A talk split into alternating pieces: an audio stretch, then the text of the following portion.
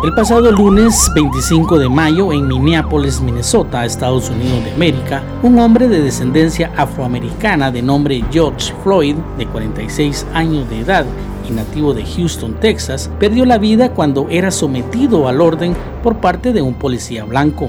Floyd vivía en Minnesota y trabajó como guardia de seguridad en un restaurante por cinco años.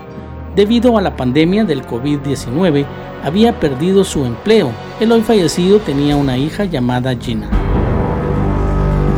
Todo comenzó cuando Floyd aparentemente intentó comprar en una tienda cigarrillos con un billete falso de 20 dólares. El encargado de la tienda llamó a la policía y cuando estos llegaron, Floyd se encontraba dentro de su vehículo. Varios videos de personas que presenciaron el hecho muestran que no presentó ninguna resistencia a la detención.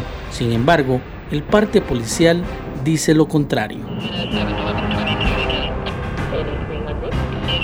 Los gritos de auxilio de Floyd fueron escuchados y grabados por varios transeúntes que ante la impotencia de hacer algo le solicitaban a la policía que lo dejaran, pues ya estaba rendido, estaba rendido. Please, please, please, man, please,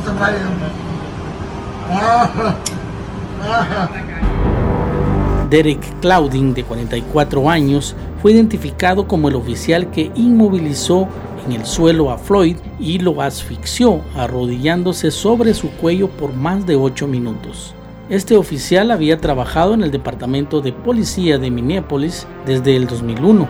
En su historial contaba con 18 quejas. Cuatro días después de los acontecimientos, Claubin fue arrestado y puesto bajo custodia, acusado por homicidio en tercer grado y homicidio involuntario.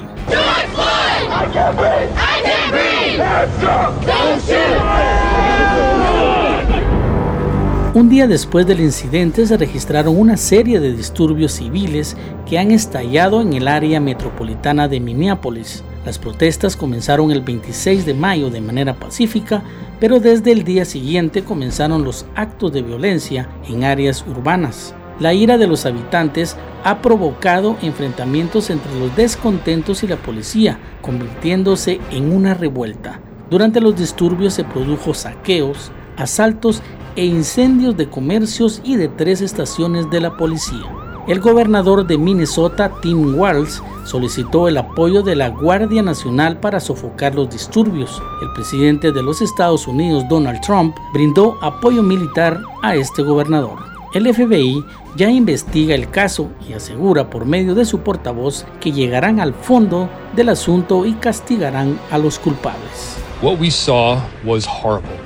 Lo que vimos es horrible, completamente y absolutamente mal. La vida de este hombre importa. Él nos importa. Lo que sea que revele la investigación no cambia la simple verdad. Floyd debería estar con nosotros esta mañana. Yo creo en lo que vi, y lo que vi estuvo mal en todos los niveles. Lo cierto es que el país más poderoso del mundo una vez más es el epicentro de un escenario de abuso policial o racismo juzgue usted los hechos y saque sus propias conclusiones.